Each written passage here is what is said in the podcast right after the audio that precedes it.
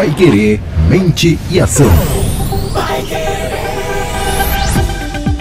Olá, seja muito bem-vindo, muito bem-vinda mais uma vez aqui no nosso Pai Querer Mente e Ação. Estamos com o Renan Fileto, hoje falando do nosso tema delicado aí da, do final do ano, né, Renan? Infelizmente, o caso é, da morte do João Alberto Freitas, João Alberto Silveira Freitas, que foi espancado por dois seguranças aí numa unidade do Carrefour de Porto Alegre. Esse caso que, é claro, comoção nacional, né? Um momento, é um ápice aí da nossa, da nossa discussão social. Foi no momento que esse cara foi espancado por dois seguranças, né? Que trabalhavam ali nesse mercado, no Carrefour. Ele estava com a companheira dele, inclusive, no momento da agressão. Isso repercutiu no país inteiro. Várias opiniões surgem. É quem tá certo, quem tá errado, o que aconteceu. Você tem um mas na frente. Ah, não, mas aconteceu por conta disso.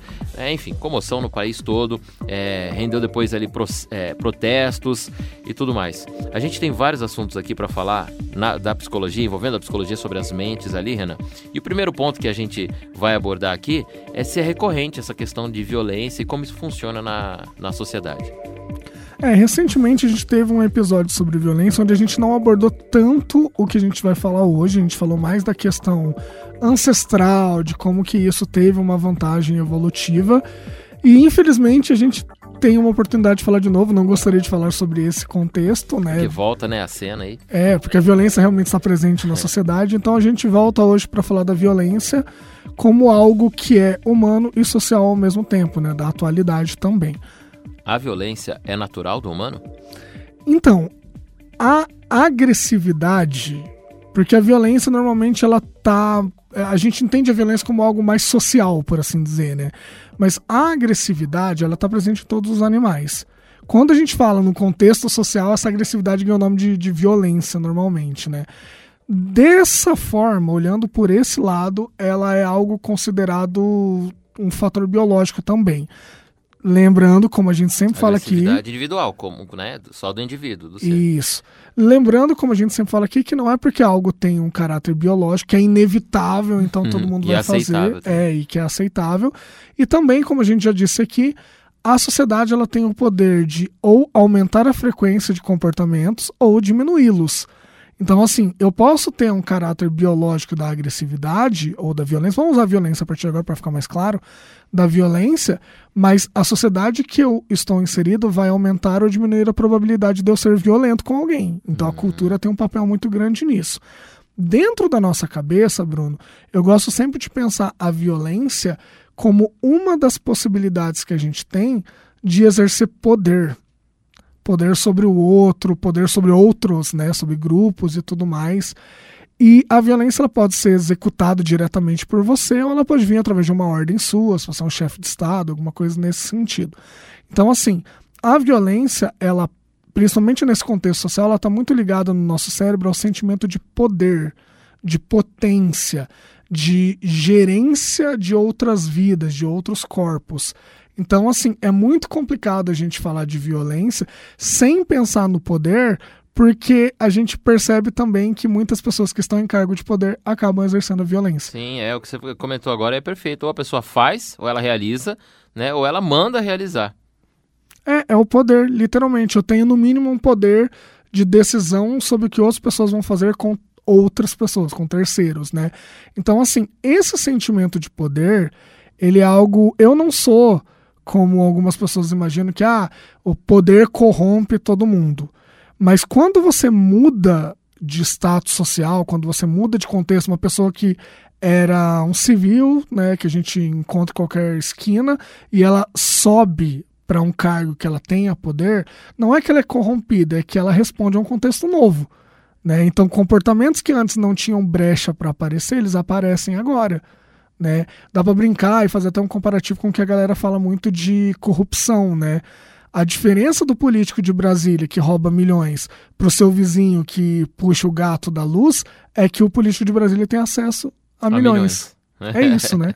é, exatamente. Isso aí tem a ver com grupos sociais também? Isso a gente consegue dividir socialmente por determinados grupos ou comparar ali com algumas frequências?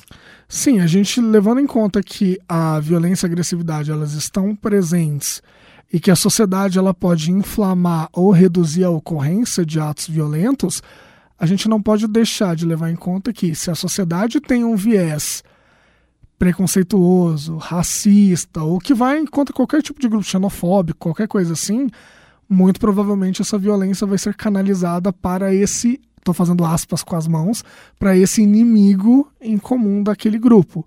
Então, assim, como a gente sempre fala, sociedades que são xenofóbicas, por exemplo, não quer dizer que elas não tenham a violência entre os próprios né, integrantes daquela sociedade.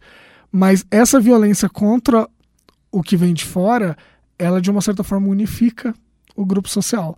Então, assim, se a sociedade ela tem um preconceito enraizado, se ela tem alvos, por assim dizer, existe uma incidência muito maior da violência contra esses alvos. É quase como se a sociedade autorizasse a violência contra grupos que ela considera que, de uma certa forma, mereçam.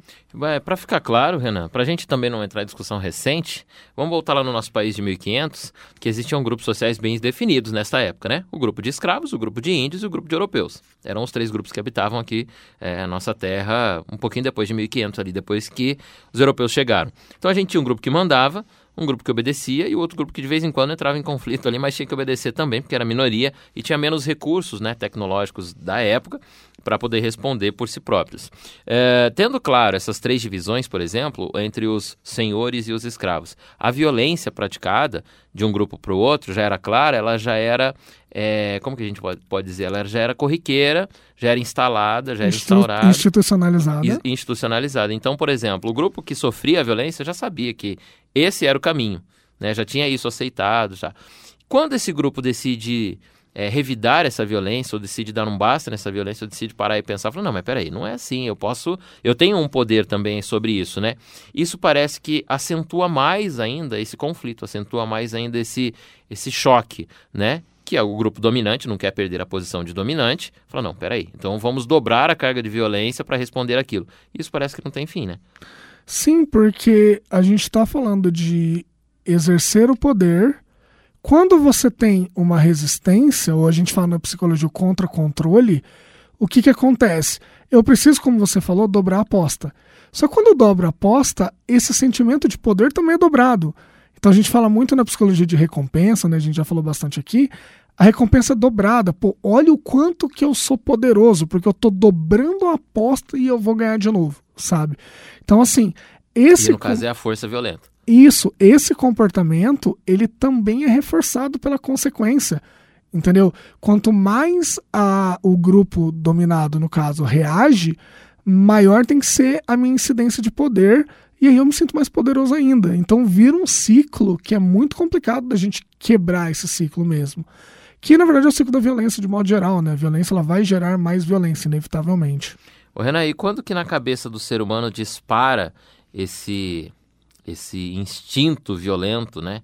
Que chega, no caso aqui, por exemplo, que a gente teve em Porto Alegre, que o cara realmente fez a, a, justiça com as próprias mãos, né? Quando a gente que transita aí num ambiente civilizado, tranquilo, controlado, pode imaginar que uma pessoa matou a outra a socos, literalmente, e não é nada assim é, como, por exemplo, sei lá, Deus o livre, um crime a facadas, assim. Há um desgaste físico, há um momento, né? Inclusive a justiça calcula isso, né? Será que ele teve a oportunidade de parar? Será que ele se cansou? Será que ele se feriu com isso? E a pessoa ainda continua. Onde que a mente do cara disparou aquele momento assim de falar, não, agora eu não vou terminar enquanto isso aqui não, eu não ganhar? Olha, Bruno, eu tendo a pensar sempre que algo assim acontece, que, lógico, a vítima é um ser humano que de forma alguma merecia qualquer coisa nesse sentido. Só que eu sempre tendo a pensar que o agressor ele não está agredindo aquela pessoa especificamente. Ele está agredindo um grupo, sabe? Existe um contexto anterior àquilo. Porque assim, é, o esperado, lógico que aí a gente pode entrar na questão do quanto que a sociedade interfere nisso. Mas o esperado, Bruno, é que todo mundo consiga ter esse ato de, de impestividade, de, de intempestividade, na verdade, né, de perder o controle em situações muito específicas. Sobrevivência, Extremos, né? é, sobrevivência, ou para você salvar alguém que você ama, alguma coisa nesse sentido. Então a gente tem casos catalogados já de mãe que tirou o filho debaixo do carro, sabe? Porque ele foi atropelado e na hora dá um boost ali da adrenalina. Uma força incomum que nem a pessoa sabia que tinha. Exato, e ela levantou, tirou o filho. Ou então, assim, pessoas que na hora da, de, de correr risco de vida ali acaba conseguindo escapar e mostrar uma força muito grande e tal. Só que são casos específicos, entendeu? Quando você tem um caso como o do João Alberto, ele não fez nada que justifique esse nível de violência. Isso a gente pode levantar a hipótese de que essa, esse ódio ele estava guardado individualmente naqueles dois seguranças, porque a vida deles pode estar sendo frustrante, alguma coisa nesse sentido. Ou pelo aprendizado que eles tiveram ali, o treinamento, né? Exatamente, isso também é ensinado muito bem, eu concordo plenamente com isso, a violência também é ensinada. E a gente também pode pensar no nível macro, né, social, assim, a gente não pode ignorar a cor da pele, entendeu? A gente não pode ignorar que o Brasil, ele é um país que tem um caráter racista, é um país que tem um caráter homofóbico. Na hora que a gente vivencia, né, um, um, crime desse, porque a gente vivenciou, todo mundo acompanhou, todo mundo viu o vídeo, uma coisa muito pesada. Esse questionamento que você fez, ele é, ele é muito interessante, porque assim, cara, que ódio é esse, sabe? Que, que extremo a pessoa precisa chegar. Não, e meu Deus, né? Essa, esses dois seguranças, eles conviviam com um ciclo de pessoas enorme, que são os funcionários ali do supermercado. Talvez nem a família desse segurança hoje estão olhando e falando, meu Deus, eu não acredito que ele foi capaz de fazer isso, né? Sim. Porque é uma coisa que assusta. E a gente convive com, enfim, várias pessoas o dia todo. Talvez alguém que convive com a gente hoje também seria capaz de fazer aquilo. Sim, e isso é para a gente pensar por que, que isso tem acontecido, porque esses casos têm aumentado. Dá para a gente fazer, inclusive, hoje eu estou muito cheio dos paralelos. Dá para fazer um paralelo, por exemplo, levando em conta já um, um, contexto que não é o nosso, mas a questão da violência nos colégios americanos, por exemplo. Se você for levar em conta, é, eu vi um artigo sobre isso muito interessante. Se você olhar quem faz tiroteio em colégio americano, é sempre moleque branco tem um perfil muito uma claro. parecida e tal. Sim, aí a discussão do artigo era assim: isso é uma, é uma revolta, uma reação a quê? O que, que eles estão sentindo que eles estão perdendo? Porque você não vê uma mulher fazer um negócio desse. É uma reação do macho, sabe? É a reação do homem.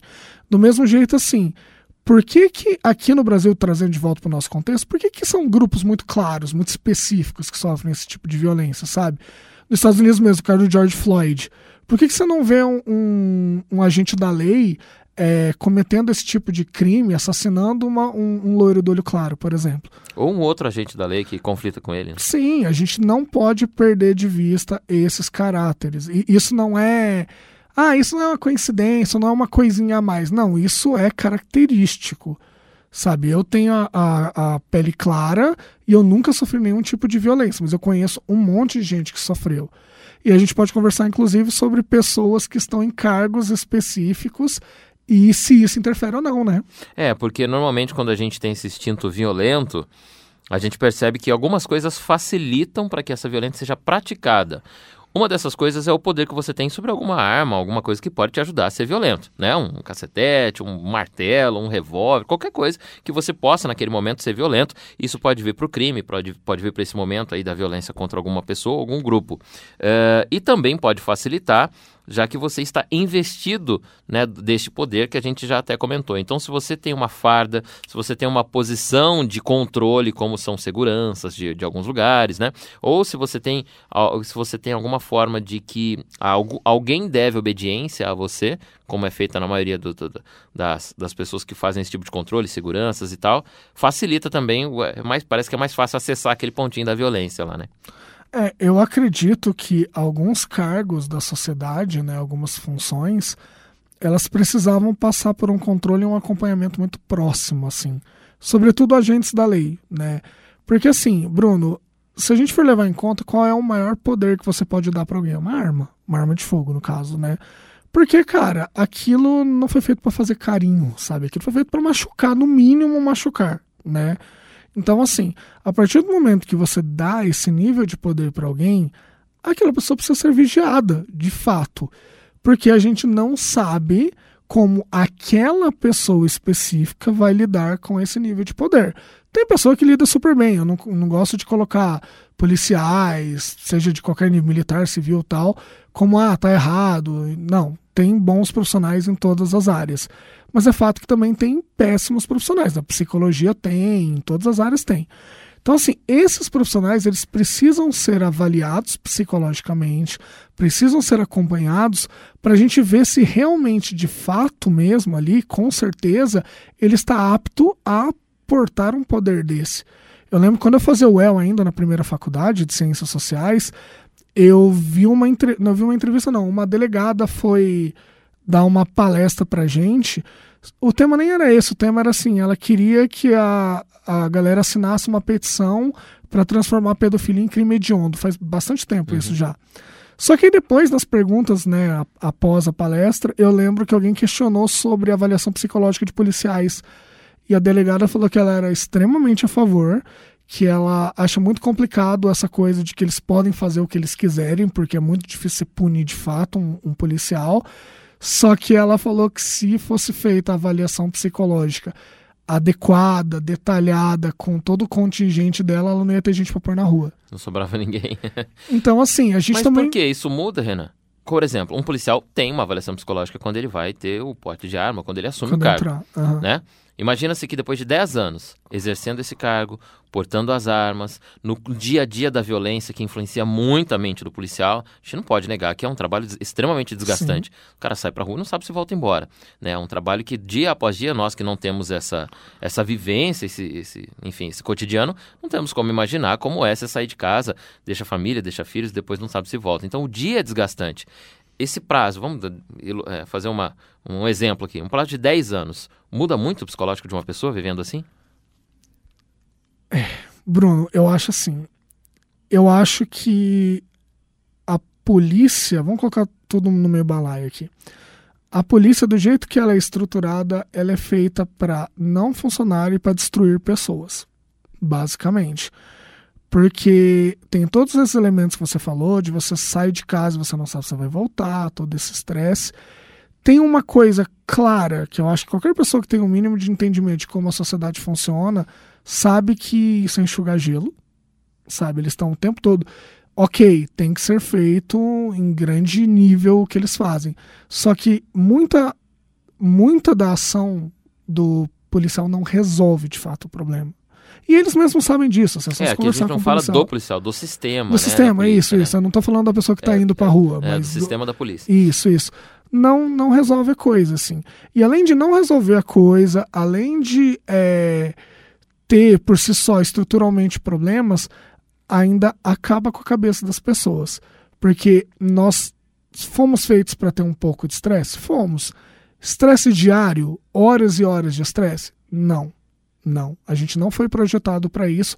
Biologicamente, o estresse tinha uma função de te dar um boost ali na hora de correr, de atacar, de, de, qualquer coisa nesse sentido, que era coisa que durava minutos, né? Então a gente vê isso em empresas, a pessoa com burnout e tudo mais, e, e dentro da polícia também. Acresce a tudo isso o fato de que eles estão numa questão de medo também. Não é só o estresse, pô, todo trabalho é estressante, mas o deles envolve risco de uhum, morrer todos uhum. os dias, sabe? Entra a questão de ter uma arma, entra a questão, como eu falei, de que. Estar em alerta, né, o tempo todo. Estar em alerta o tempo todo. Existe uma questão de que o treinamento da polícia ele é um treinamento de caráter desumanizante, muitas vezes. Porque, Bruno, é, vamos até puxar um gancho com o que aconteceu no Carrefour. Para eu ter uma atitude extremamente violenta, como foi essa do João Alberto, e como é muitas vezes organizada pelo crime, ou às vezes pela PM mesmo e tudo mais, você tem que ter um trabalho de desumanização. Eu não posso olhar para as outras pessoas e ver alguém igual a mim, senão eu não faço. Isso é do ser humano, assim. Se eu me vejo em você, eu posso me defender e tudo mais, mas eu não consigo ser cruel. Se tiver um pingo de, de compaixão ali no momento, você desiste da ação. Por isso que o, o, o psicopata mesmo, ele é a pessoa que consegue crimes hediondos, coisas muito pesadas, porque ele não vê assim, ele vê como um, uma outra pessoa, ele vê como nem como um animal, porque eu não conseguiria fazer isso com um animal também, ele vê como alguma coisa inferior. É a mesma coisa, entendeu? A partir do momento que você é, agride alguém a ponto de matar, ou a partir do momento que você tortura alguém, a gente sabe que tem casos terríveis, né? Você não pode ver aquela pessoa como igual a você. E o policial, ele tem esse treinamento, ele tem muito poder, ele sofre uma vigilância meio mais ou menos em alguns atos. É, é, é o caldeirão para dar errado, Bruno. É todos os ingredientes para a coisa não funcionar, sabe? Sim. É, a pessoa, por mais é, boa que seja, né, de coração, a pessoa, por mais que seja boa de cultura, de uma série de coisas que vem ao longo da vida, é, ela tem que estar preparada para esses momentos, momentos de estresse, momentos de tensão, e realmente é, a, esse, essa militarização né, que a gente vê, é, leva para esse caminho. E não só, a gente cita aqui é, o exemplo da poli do, do, policial, mas do corpo, né, polícia, da, da instituição, né, polícia, e a gente vê isso em treinamentos de segurança, em treinamentos de guardas municipais, em treinamentos de todo mundo que tem que exercer esse degrauzinho acima, né, para vigiar sobre algum ponto, sobre algum ponto, o restante da população. Então, se você vê lá um, um segurança na entrada de um banco, né, e quando você tenta ali, a, a porta do banco, do, do banco normalmente trava e você não consegue entrar.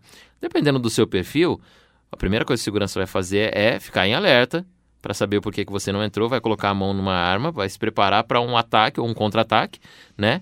E esse momento de tensão, já a cabeça de qualquer pessoa, né, por mais civilizado que seja, já vai para um caminho mais próximo da violência, né?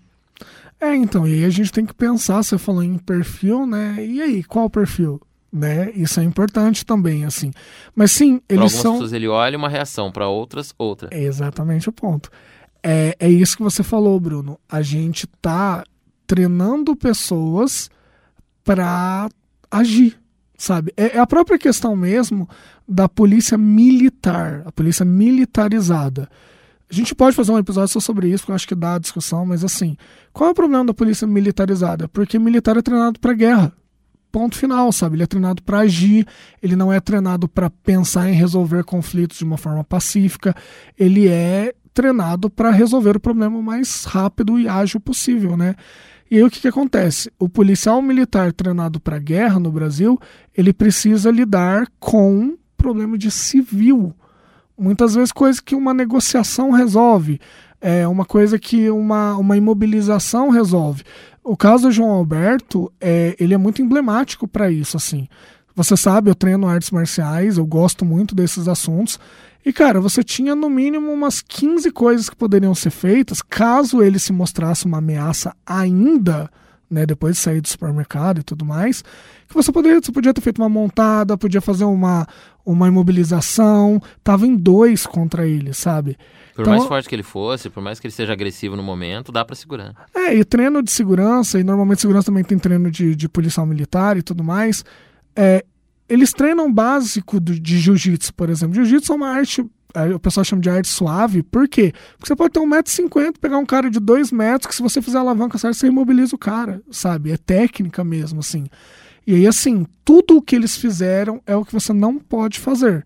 E aí levanta esse questionamento de qual o nível de estresse que essa galera tá para responder de uma forma tão agressiva, sabe? Parece estar esperando um estopim para botar isso para fora. E assim, por que que esses cargos, né, não são vigiados, não são acompanhados para perceber, ó, essa pessoa tá no nível de estresse perigoso. Vamos afastar vamos colocar outra pessoa no lugar Eu mais vou aliviar rápido. essa rotina, né, para o cara poder ter uma. E muitas vezes acontece, a gente percebe que em grupos que trabalham nesse sentido, seguranças, policiais, é, a família percebe, né? Que fala, nossa, esse cara tá nessa fase, tá estressado, precisa de umas férias, a mente tá perturbada, enfim, qualquer um, pessoal que trabalha como carcereiro, enfim, todo mundo que vive nesse momento de tensão. E até, se a gente for falar aqui do outro lado, né, do lado do crime, o próprio, a própria pessoa, o próprio criminoso, quando sai para fazer um, um crime, para atuar em, de alguma forma ilegal, ele tem também um nível alto de estresse, que é aí que vem um conflito. É aí que o policial pega o cara, pô, esse cara vai fazer algum crime. Porque ele tá numa tensão, ele mostra isso com gestos, com, né, com o olhar, tudo isso leva o ser humano àquele pico de estresse intenso que é próximo da violência, né? Que aí você percebe que um ladrão vai fazer alguma coisa, por exemplo. É, por isso que é, em, em, determinadas artes marciais você é ensinado a não reagir e mesmo escola de segurança, treinamento da PM, você não reage nem se você tiver com arma. Porque a partir do momento que você for fazer um movimento, a pessoa já está nessa tensão que você falou. Eu vou botar a mão na cintura para pegar uma arma, a pessoa atirou em mim. Por, por conta dessa tensão que faz a pessoa reagir muito mais rápido. Ela está com a adrenalina lá em cima. Então, assim, você não vai ter fator surpresa. É muito difícil. Normalmente a pessoa está apontando uma arma para você, alguma coisa assim. Então, até por isso que a gente não deve reagir. Assim, a gente tem treinamento em algumas categorias de arte marcial para desarmar arma de fogo, faca, porque às vezes assim, é aquilo você vai morrer, então aí vale a pena arriscar. Mas em condições normais do dia a dia, nenhuma arte marcial recomenda você a reagir por isso que você falou, porque a pessoa já está com sangue nos olhos, qualquer movimento o negócio explode. E se a gente começar a pensar, Renan, assim, ah, não, nós somos pessoas, entre aspas, né? Bem, entre aspas, pessoas do bem, nós somos homens de bem, mulheres de bem, nós não faríamos isso. Eu jamais entraria num conflito desse, eu jamais pensaria. Se a gente inverter esses grupos sociais aí, tirar a personagem vítima e a personagem né, agressora e inverter os papéis, colocar um no lugar do outro, será que a reação seria a mesma? Qualquer ser humano é capaz de ser violento nesse ponto? Eu acredito que muito provavelmente, Bruno. É que assim, tem algumas pessoas que têm esse limite da tolerância mais alto, né? E assim, socialmente falando, isso é legal até a gente pensar, Bruno. Por que, que tanta gente você deve você, você se comunica muito, você deve estar tá ouvindo isso. As pessoas estão estressadas, as pessoas estão de saco cheio. A gente está num, num, num caldeirão ali que está borbulhando o tempo todo. Isso é a sociedade, sabe? A sociedade está provocando isso na gente. Né?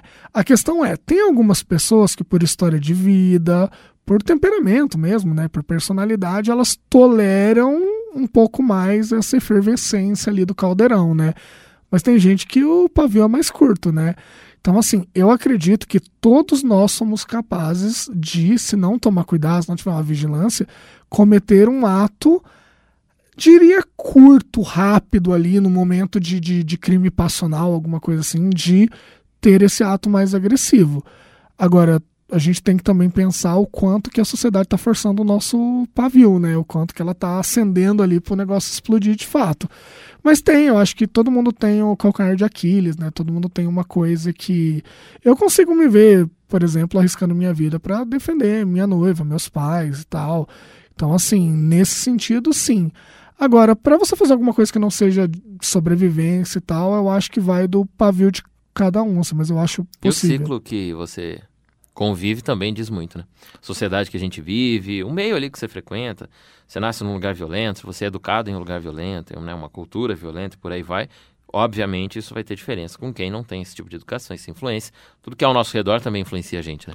É, a gente tem casos de, de pessoas, até assim, o ocidente cristão burguês nosso aqui, ele tem essa coisa do machismo, né?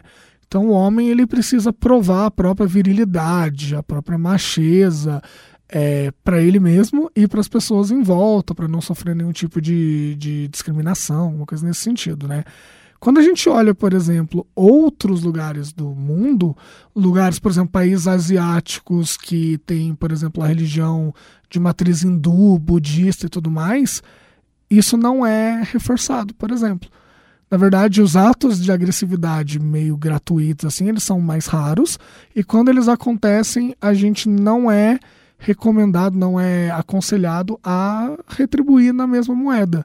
Então, assim, novamente o que a gente sempre fala, a cultura ela tem o papel de reforçar ou enfraquecer determinadas condutas, né?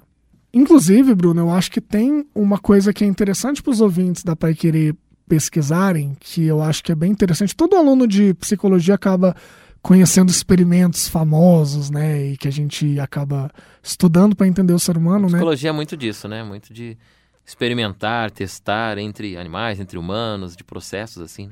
É, para a gente ter uma certa segurança, né, da, da usando a metodologia científica para observar e a gente realmente ter uma segurança sobre o que, que a gente está falando. Que é uma coisa, inclusive, que separa, né, coloca uma barreira entre o que é filosofia e o que é psicologia se fosse inferência pura, né, dedução, aquele ficar questionando só é filosofia, né? A partir do momento que existe um método, que a gente está olhando comportamento, tudo mais, aí vira psicologia mesmo. Tem um experimento famoso, Bruno, que é o experimento da prisão de Stanford, que eu vou contar bem resumidinho aqui para não estragar a experiência de quem quiser pesquisar, mas é um experimento onde cientistas colocaram os voluntários para fazer papéis dentro de uma prisão. Então, metade do grupo é, assumiu o papel de guarda, carcereiro, alguma coisa nesse sentido, e a outra metade colocou, é, foi colocada como prisioneiro, né, no papel de prisioneiro. E assim, sem entregar muito, os cientistas eles participaram muito pouco. Eles olharam bem de fora o que, que ia acontecer. Sem interferir. Sem interferir, como é o que a ciência normalmente prega mesmo. E eles sugeriram que as pessoas realmente adotassem aqueles papéis, agissem de acordo com aquilo. E aí, depois de toda essa conversa que a gente teve aqui, o ouvinte da Pequeria pode tentar imaginar o que aconteceu, né? E depois pesquisar para ver se acertou aqui. A gente deu algumas dicas de como que as pessoas se comportam em cargos e tudo mais. E aí fica legal, né? Fica lição de casa pra galera descobrir o que aconteceu na prisão de Stanford. Então tem um experimento científico da psicologia que comprova que realmente que a gente conversou por aqui não é achismo, não é, é, ideologia de uma ou de outra pessoa, são estudos que, né, olhando a sociedade, olhando o ser humano, como se comporta através dos anos e em experimentos como esse, é previsível ali uma ação humana, já é previsível o que vai acontecer e fatos como esse que nós discutimos hoje aqui, debatemos no nosso podcast Pai Querer Mente e Ação, como aconteceu com João Freitas no Carrefour em Porto Alegre, é, ser, poderiam ser evitados se algumas outras ações pudessem ser tomadas. Então a gente chega aqui num ponto, Renan, em que não há um culpado, né? Assim, um contexto de culpa, né? Uma contextualização entre vários personagens ali poderiam ter evitado esse momento e vale a gente repensar também a sociedade que a gente vive, né? Não é nada romântico, filosófico a gente falar que, poxa, violência está num nível que poderia não ser, né? A gente poderia ser todo mundo na paz, na tranquilidade, formas diferentes de lidar com principalmente crimes né, que não levem ao extremo assim, que não foi o caso desse menino, por exemplo, que não cometeu um crime, mas mesmo se fosse uma perturbação, descontrole, qualquer é, fator nesse sentido, a violência que ele sofreu, até no caso a sua morte, é um extremo que poderia ter sido evitado. Esse foi o bate-papo então do nosso Pai Querer Mente e Ação de hoje. A gente espera você na próxima edição. Já estamos entrando no mês de dezembro com novas perspectivas aí do final do ano e você vai acompanhar com a gente também as ações da nossa mente e o que no dia a dia nós podemos pensar sobre a psicologia e as ações, né, que a nossa mente tem sobre o nosso corpo. Pai Querer Mente e Ação Toda quinta-feira, a partir das três da tarde, um episódio novo. Na próxima semana, nós voltamos com o nosso psicólogo Renan Fileto por aqui para falar mais de psicologia e você é o nosso convidado. Até lá!